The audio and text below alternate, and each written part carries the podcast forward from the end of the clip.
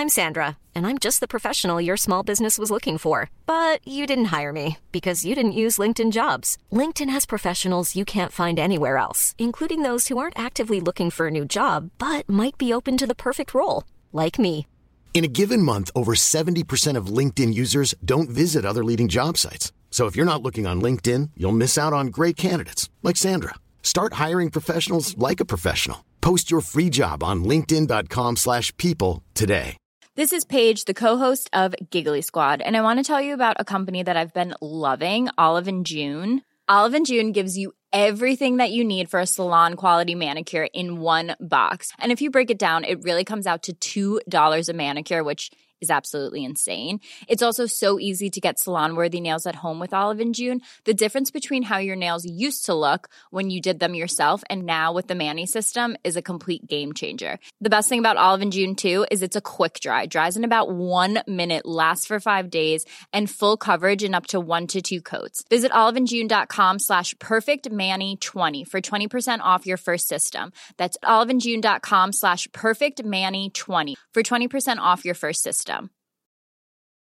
Hey, it's Ryan Reynolds, and I'm here with Keith, co star of my upcoming film, If, only in theaters, May 17th. Do you want to tell people the big news? All right, I'll do it. Sign up now and you'll get unlimited for $15 a month in six months of Paramount Plus Essential Plan on us. Mintmobile.com slash switch. Upfront payment of $45 equivalent to $15 per month. Unlimited over 40 gigabytes per month. Face lower speeds. Videos at 480p. Active Mint customers by 531.24 get six months of Paramount Plus Essential Plan. Auto renews after six months. Offer ends May 31st, 2024. Separate Paramount Plus registration required. Terms and conditions apply if rated PG. Hey guys, gut check. If your six pack abs are covered with flab, it's time to cut the fat. Lose weight the easy way with Nutrisystem for Men. Now delivering hearty inspirations meals that fill you up without letting you down. We're talking bigger lunches and bigger dinners packed with protein to control hunger for up to five hours. From savory bourbon chicken to mouth-watering meatloaf, they're exactly what a man's body needs to power through the day. You get breakfasts, lunches, dinners, and snacks, all fully prepared, totally delicious and delivered free to your door. No salads, no juices, just real food for serious appetites. Order today and get all new fuel shakes for men. They're made with the key ingredient Velocitol that doubles the power of protein to help you maintain muscle mass while losing weight and feeling satisfied. Don't wait any longer. Order now for a simple way to lose weight, build strength, boost energy, and burn fat. Go to Nutrisystem.com slash protein to lock in your special deal. Offer restrictions apply. See website for details. Want to travel with new friends from around the world? This is Kintiki. This is social travel for 18 to 35s. And with the big social travel sale, you can save up to 25% on trips across the globe, from Amsterdam to Zanzibar. So, how about it, new you? Ready to make 2023 count? Visit Kontiki.com slash big travel sale. That's C O N T I K I dot com slash big travel sale.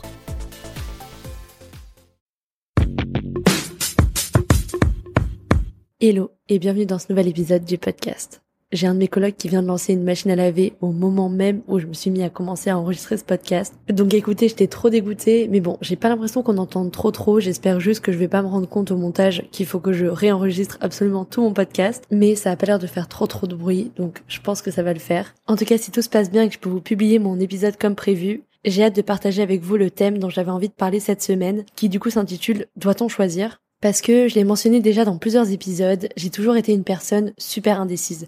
C'est-à-dire que pour moi, ça a toujours été euh, le motto du choisir c'est renoncer et j'ai toujours eu énormément, énormément de mal à faire mes choix et souvent je pense énormément à tous les choix que j'ai faits et souvent je me remets en question encore super longtemps après les choix que j'ai faits. Et aujourd'hui, j'avais envie de parler d'un type de choix un peu spécial parce que c'est pas juste les choix en général, c'est plus son choix de carrière, c'est-à-dire un peu qu'est-ce qu'on veut faire de notre vie? Parce que je pense que vous l'avez remarqué mais un des éléments qui nous définit le plus et qui définit le plus notre identité, bah c'est ce qu'on fait de notre vie, la preuve, c'est la première chose qu'on demande à une personne quand on la rencontre en soirée ou dans la rue, genre comment tu t'appelles et qu'est-ce que tu fais dans la vie? Et du coup, c'est un peu une première définition de qui on est au final, ce qu'on ce qu'on fait, notre temps, notre vie. Et du coup, aujourd'hui, j'avais envie de parler de ça et de questionner un peu cette notion du choix et du parcours qu'on doit tous faire et qu'on essaye tous de faire bah, dans nos vies respectives. Et en enregistrant ça, déjà, la première chose qui me vient, c'est que moi, quand on me pose cette question en soirée, je sais jamais quoi répondre parce que je peux pas résumer l'entièreté de tout ce que je fais à un métier ou à un domaine même particulier. Et c'est pour ça que ce sujet il me touche personnellement.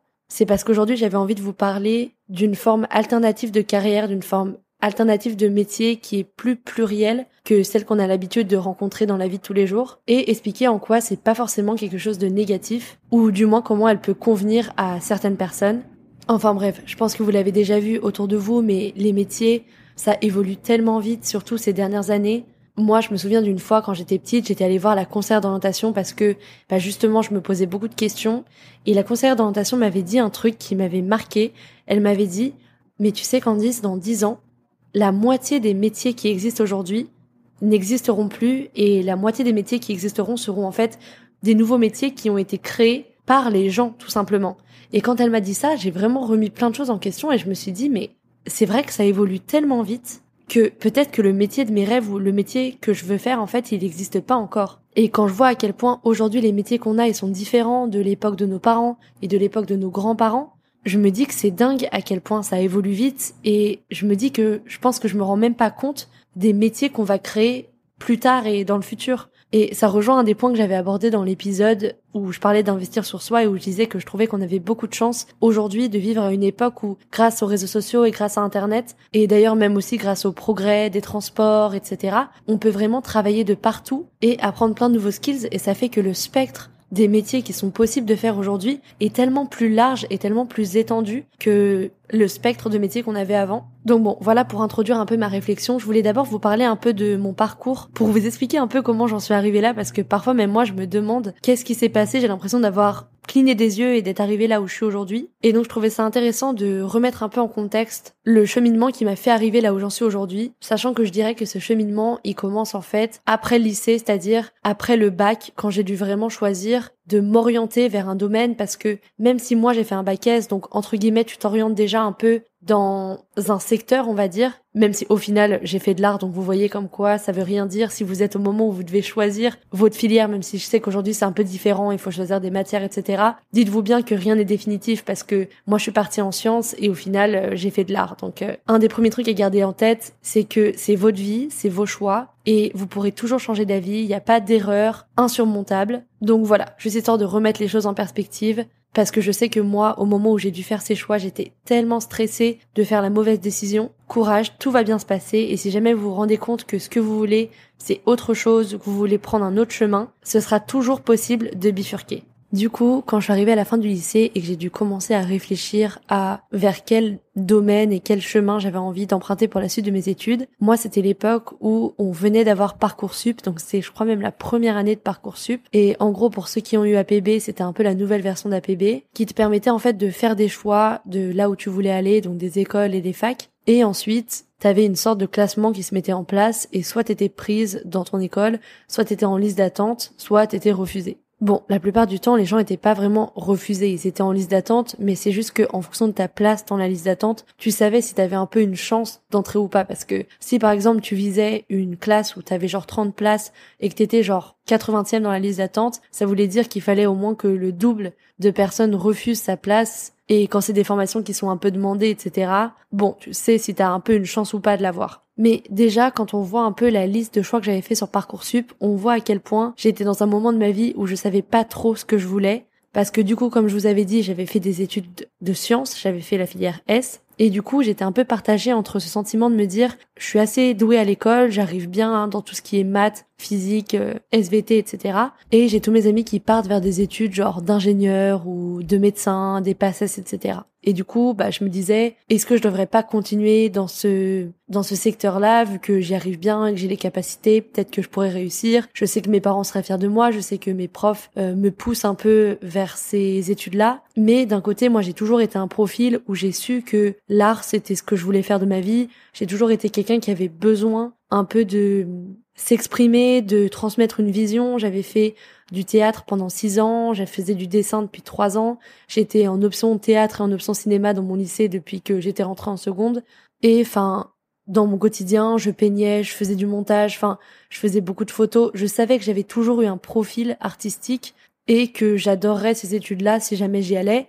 Mais j'avais ce côté où j'arrivais bien en cours et où je me disais, bah j'ai pas envie de gâcher entre guillemets mes compétences si jamais j'y arrive bien dans les sciences à partir euh, en école d'art. Et du coup, j'étais vraiment partagée et ça s'est ressenti sur mon parcours sup parce que je me suis dit, bah, je vais mettre les deux, je vais mettre à la fois des passesses et des prépas et il y avait des écoles d'art à Paris dont j'avais entendu parler pendant mes études et quand j'étais en option dans mes cours de dessin ou mes cours de théâtre, etc., qui étaient du coup des écoles d'art public. Donc pour ceux qui sont un peu de la banlieue parisienne et de Paris, c'était Estienne, Boulle, l'Ensama, Dupéré, les Arts Déco, enfin toutes ces écoles-là. Mais je savais aussi, on m'avait dit que c'était dur de rentrer, qu'il fallait vraiment avoir un portfolio, passer des entretiens. Donc j'avais aussi un peu ce côté qui se sentait pas du tout légitime de pouvoir réussir à entrer dans ces écoles-là, surtout parce que je faisais du coup une filière scientifique et que je me disais disais, bah, pour entrer dans ces écoles-là, peut-être qu'il fallait vraiment que je fasse elle et que même si je dessinais en dehors des cours, peut-être qu'il fallait que je sois meilleure et je pensais honnêtement pas que j'avais une chance, mais je me suis dit, je vais les mettre quand même et comme ça, je verrai bien.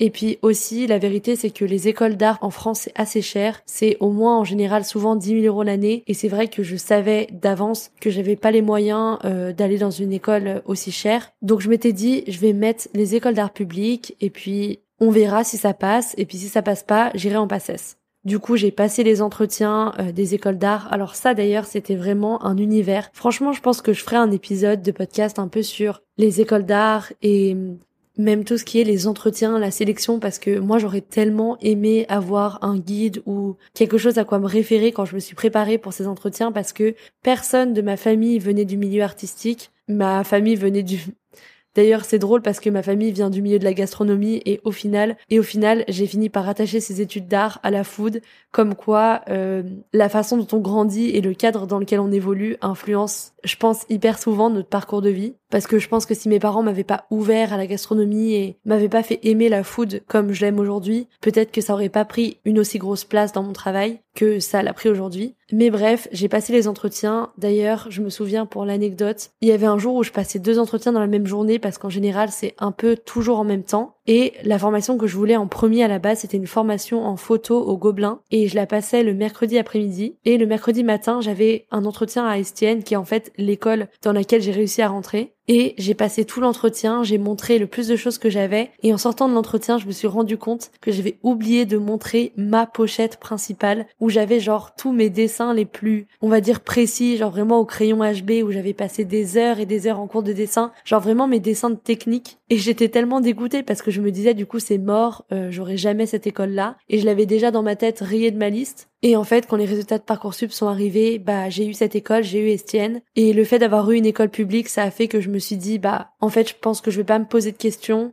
J'aurais jamais pensé que j'allais réussir à rentrer. Et j'ai la chance de me dire que ça me permet de faire des études d'art sans avoir à débourser 10 000 euros l'année. Donc, euh, j'ai décidé de choisir ces études-là. Et puis, pour le coup, même si je sais que mes parents auraient été hyper fiers que je fasse euh, ingénieur ou médecin, j'ai eu la chance d'avoir des parents qui ont toujours été hyper bienveillants, de me laisser faire mes choix et puis je pense qu'ils savaient aussi depuis toujours que j'avais un profil artistique. Enfin, j'avais toujours fait des cours de dessin, je dessinais et je peignais beaucoup chez moi. Mes parents étaient pas surpris au final que ce soit les études que je choisisse. Mais bon, je m'estime quand même chanceuse d'avoir eu ce soutien familial là parce que je sais que quand on l'a pas, bah ça peut mettre encore plus de pression parce que on a en plus de pas savoir si on fait le bon choix, la pression de décevoir euh, ses parents. Donc bon, je sais et je suis reconnaissante que j'ai eu la chance d'avoir le soutien de mes parents et surtout, j'ai eu la chance d'être acceptée dans mon école parce que vraiment, je vous jure, parfois, je repense à ce que ma vie aurait été ou ce que ma vie serait maintenant si j'étais partie en médecine parce que j'avais eu mes passes ou si j'étais partie, je sais pas, en prépa et je pense vraiment que j'aurais pas été heureuse et que c'était pas le chemin qui, qui me fallait. Et sûrement, je m'en serais rendu compte et j'aurais changé, j'aurais fait ce qu'il faut, peut-être, mais bon, je suis quand même hyper reconnaissante d'avoir pu avoir le choix de me lancer dans ce que j'aimais. Et en tout cas, c'est comme ça pour moi que je me suis retrouvée à faire mes études de graphisme à Estienne parce que aussi dans l'art, il y avait un truc, c'était que j'hésitais entre trois sujets. J'hésitais entre faire une école d'art, faire une école de photo ou faire du cinéma. Parce que du coup, vous l'aurez compris, c'est les trois domaines qui m'animent, les trois passions que j'ai. Et hum, le truc, c'est qu'en fait, tout ce qui est photo et tout ce qui est cinéma, bah, c'est un peu pareil que les écoles d'art. C'est souvent des écoles privées où ça va être 10 000 euros l'année. Pour le cinéma, il y a quelques facs, mais le problème, c'est que souvent les facs de ciné, en tout cas, moi, c'est ce que beaucoup de personnes m'ont dit, et c'est ce qui me faisait un peu peur, c'est des programmes qui sont assez light, genre parfois 15 heures par semaine. Et c'est vrai que comme moi, j'étais une grosse bosseuse au lycée et que bah, j'avais l'habitude de bosser euh, toute la semaine à fond. Faire une fac de cinéma, en fait, j'avais peur d'être un peu frustrée, de pas avoir assez d'heures. Et du coup, c'est pour ça aussi que j'ai choisi l'école de graphisme, parce que je savais aussi qu'à Estienne, le programme allait être quand même assez intense. Le fait que ce soit une école publique aussi, ça m'apportait un vrai challenge. Je savais que j'allais me retrouver face à des gens bah, qui avaient passé les entretiens pour passer à l'école. Et je me souviens même que l'été, avant d'intégrer euh, ma classe, je disais à mes parents, mais franchement, je sais pas pourquoi ils m'ont accepté. J'aurais jamais le niveau de toutes les personnes qu'il va y avoir dans ma classe. Et j'angoissais vraiment de comment ça allait se passer parce que j'avais toujours eu l'habitude d'être assez forte à l'école, à retenir des leçons, à apprendre des choses par cœur. Mais là, je me retrouvais dans quelque chose de totalement différent où il suffisait plus de faire du par cœur et d'apprendre des choses, mais où il fallait vraiment aller puiser dans son imagination, dans ses idées, c'était un peu plus abstrait. Et du coup, j'avais vraiment peur de ne pas être au niveau, en fait. Et puis surtout, comme je venais de sciences, au final, j'avais vraiment peur d'être larguée en me retrouvant face à des personnes qui avaient fait, bah, STD2A ou des études spécialisées en, en art. Et quand je suis arrivée, j'ai commencé à faire mes études et j'ai vraiment adoré le côté hyper versatile de l'école d'art. C'est vrai que quand tu sors d'une école générale, comme euh, j'ai pu faire donc au lycée, au collège, etc., où en fait t'es un peu guidé dans des matières, mais on te permet pas vraiment d'explorer ce que tu penses ou on valorise pas forcément autant ton avis que dans des études d'art. Enfin, en tout cas, moi, c'est ce que j'ai trouvé. Se retrouver dans une classe où tout le monde est hyper bienveillant, où tout le monde est hyper ouvert d'esprit, ça m'a vraiment changé. Euh, It's Macy's Big Home Sale with an extra 20% off with your coupon or Macy's card. That's on top of great deals on fresh updates, like 30% off fluted dinnerware and glassware from Hotel Collection, and 30% off bedding and bath from Charter Club Damask Designs. Plus, save on home specials, like our best selling Radley 5 piece sectional sofa for $21.99. Going on now at Macy's. Savings off sale and clearance prices, exclusions apply. Progressive is America's number one motorcycle insurer, so we understand motorcycles. No, really, we have a bike translator. Okay, so this bike says she is struggling with her place in the motorcycle community. Well, she says she hasn't peaked yet, but she's having a little epiphany, okay? Oh, that maybe life itself is the peak. Hmm, interesting. In my experience, I found that. Oh, so I just translate. Not allowed to have opinions. Got it. Quote with Progressive and see if you could save with America's number one motorcycle insurer. Progressive Casualty Insurance Company and Affiliates. New customers, download the DraftKings Sportsbook app and use code SWING to get $200 in bonus bets instantly when you place a $5 bet on anything. That's code SWING, only at DraftKings Sportsbook. Gambling problem? Call 1 800 Gambler, 21 and over and physically present in Ohio. Valid one offer per first time depositors who have not already redeemed $200 in free bets via pre launch offer. Minimum $5 deposit and wager. $200 issued as bonus bets. Eligibility restrictions apply. See slash OH for terms. Euh, de, de mes études générales et j'ai adoré pouvoir en fait faire vraiment plein de choses à la fois. C'est-à-dire que souvent quand on avait des sujets, on avait un peu le choix de comment on voulait répondre et du coup ça nous encourageait aussi à bah, parfois répondre par de la photo, parfois répondre par du dessin, parfois répondre par de la typographie. Et en fait, je trouve que ça m'a vraiment permis d'explorer pas mal de choses et de pouvoir vraiment m'exprimer et travailler ma, ma créativité. Mais en fait, après, à travers mes études, j'ai été confrontée à un deuxième problème. Mes études, elles ont commencé à avancer et j'ai vu autour de moi plein plein de gens dans ma classe être en mode trouver sa voie, en fait, parce que comme on est resté dans la même classe pendant trois ans, on a vraiment pu les uns les autres se voir évoluer et voir chacun développer un peu sa personnalité, sa particularité et un peu son travail en tant qu'artiste. Mais du coup, voir un peu tout le monde se trouver et être en mode, par exemple, bah ouais, je suis sûre que je vais être graphiste, ça m'a fait un peu me remettre en question parce que même si ça faisait trois ans que je faisais mes études de graphisme et que j'adore le graphisme, j'adore ça, c'est vraiment, je pense, une grosse partie de mon identité, bah je me rendais compte que même si je voulais aussi être graphiste, c'était pas suffisant et qu'en fait, j'avais pas envie, entre guillemets, d'être juste graphiste parce que j'avais toujours pas abandonné ce côté de moi qui adorait la photo, qui adorait le cinéma et j'avais envie que ça continue à être une partie de mon identité et du coup, j'arrivais pas à me mettre dans la tête que je voulais être graphiste et que je voulais par exemple, je sais pas, rentrer dans une agence ou choisir en tout cas un mode de travail qui ferait que je ferais 100% du temps du graphisme. Et du coup, je comprenais pas au début, je me disais mais est-ce que j'ai vraiment trouvé ma voie en fait? Mais d'un côté, une partie de moi se disait que oui, parce que j'adorais vraiment mes études et j'avais vraiment le sentiment de pouvoir m'exprimer. Je pense que j'ai vraiment découvert une passion dans le design. Mais voilà, j'arrivais toujours pas à faire un choix et à me dire que j'étais sûre et certaine que je voulais être graphiste. Et en fait, pendant l'été entre ma deuxième et troisième année, je suis partie en vacances avec ma sœur dans le studio de mon grand-père. Mon grand-père a un studio dans le sud de la France. D'ailleurs, c'est dans celui-là que j'avais tourné les plans de mon quatrième euh, Dear Diary.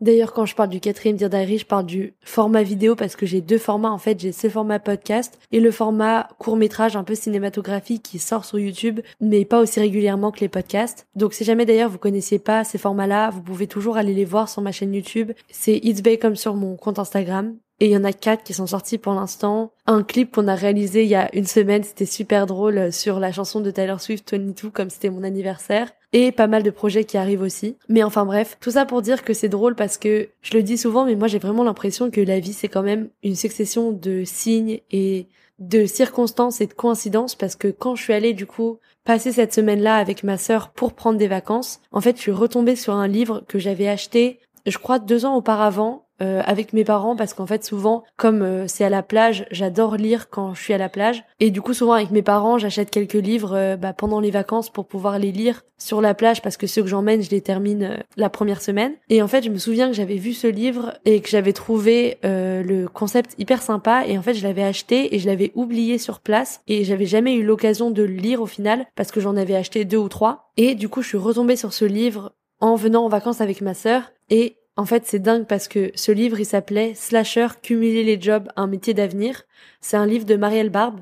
Et en fait, je me rendais pas compte à quel point ce livre était exactement ce que j'avais besoin de lire à cet instant précis. Et c'est pour ça que je vous dis que c'est dingue et que je trouve que tout arrive toujours pour une raison. C'est que vraiment, je pense que ce livre m'a beaucoup aidé dans le chemin que j'ai parcouru et dans le moment de ma vie dans lequel je me trouve aujourd'hui. Donc bref, j'ai encore du mal à y croire parfois tellement je trouve que la coïncidence est improbable. Mais du coup, ce livre, donc Slasher cumuler les jobs, un métier d'avenir, c'était la première fois que j'entendais le terme de slasher et que je découvrais ce qu'est le slashing. Et en fait, le slashing, c'est un terme qui de base vient de l'anglais et de l'américain et qui est dérivé du slash. Donc c'est le fameux signe typographique qui permet souvent de faire une énumération de plein de choses différentes. Et en fait, c'est justement parce que le slashing, c'est une nouvelle façon d'envisager une activité professionnelle qui est arrivée dans les années, je crois, vers 2014 et qui est en fait littéralement le fait d'avoir plusieurs métiers et d'en faire un métier et de slasher en fait entre ces différents métiers. Ça peut être avoir un deuxième métier à côté de sa carrière, donc euh, un petit side job, ou ça peut être vraiment cumuler plein de métiers différents pour au final avoir un métier à temps plein qui est composé de plein de petits métiers, plein de petites choses.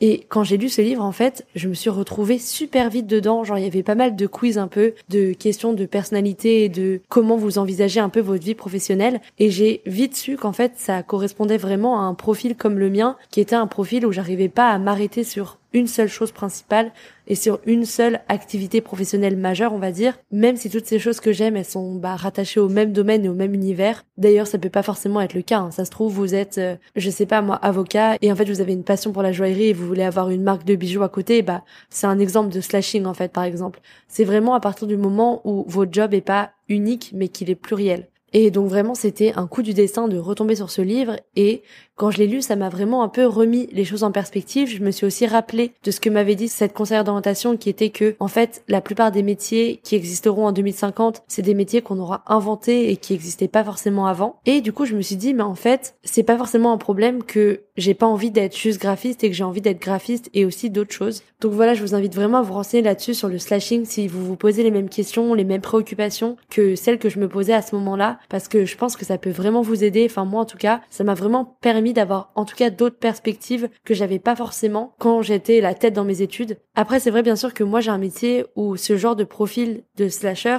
c'est pas trop impensable dans le sens où bah faire de la photo, faire de la vidéo et être graphiste, c'est un peu des choses qu'on peut faire se rejoindre au final pour créer de nouveaux skills. Et c'est vrai que les métiers d'art, c'est souvent un métier où ce qui compte, c'est ton portfolio et du coup, être un peu son propre couteau suisse. Comme je disais dans l'épisode de podcast sur investir sur soi, bah c'est hyper important et ça peut être hyper bénéfique pour vos clients et du coup pour vous. Mais en tout cas, vraiment, je me suis super reconnue dans ce profil de slasher.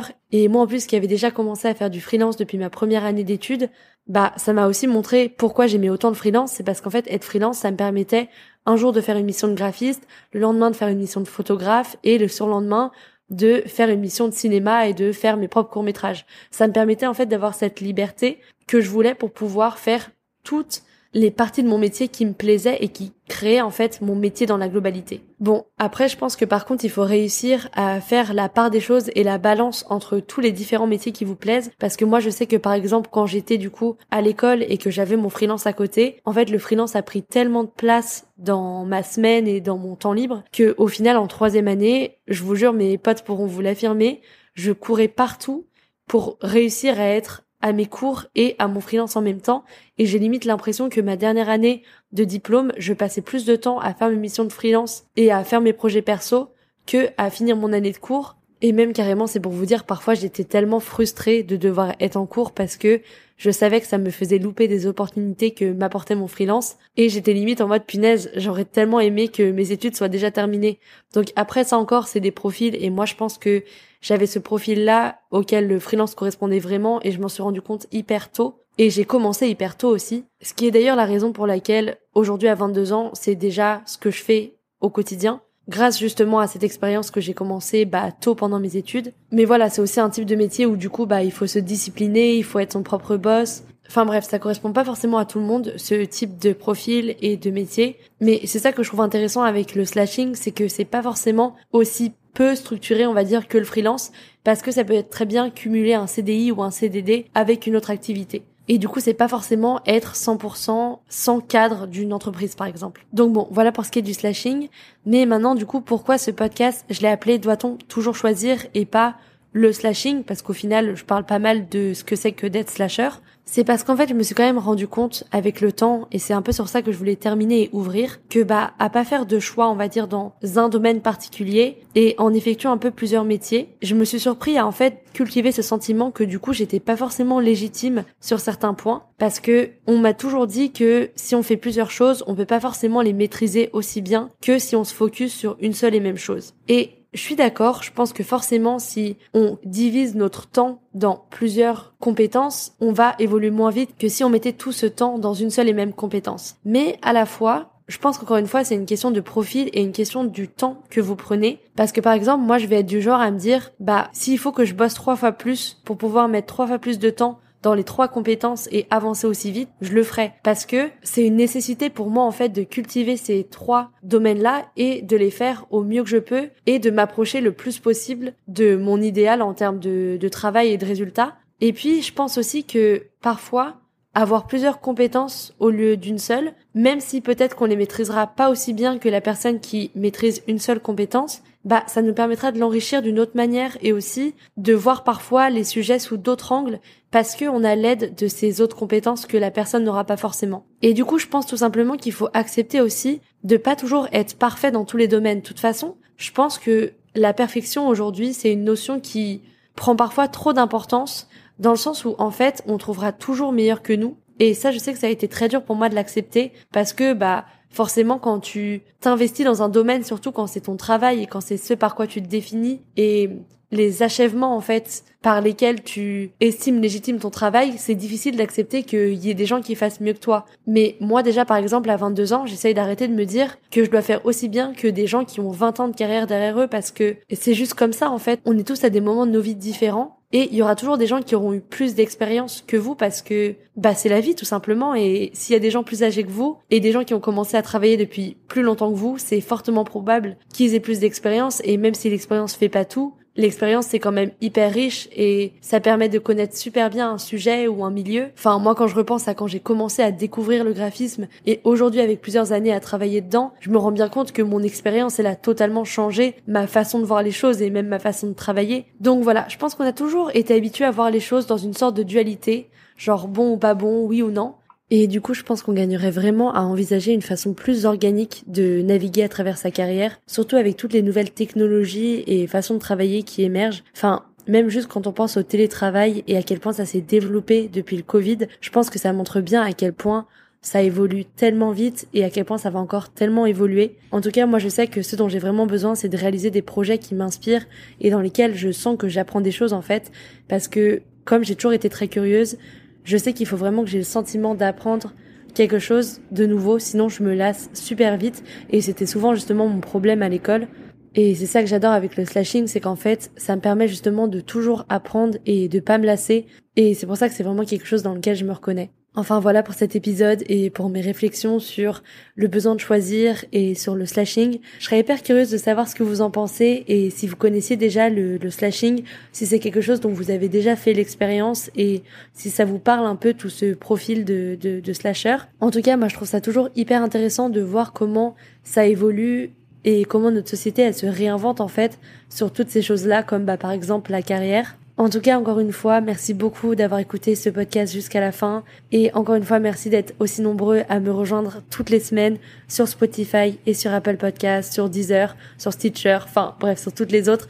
Même si je sais que la plupart d'entre vous euh, écoutent le podcast sur Spotify et Apple Podcasts. Ça me fait toujours trop trop plaisir d'avoir vos retours et de voir vos partages de où vous écoutez le podcast. Donc vraiment merci beaucoup de vous connecter chaque semaine pour me rejoindre sur le podcast.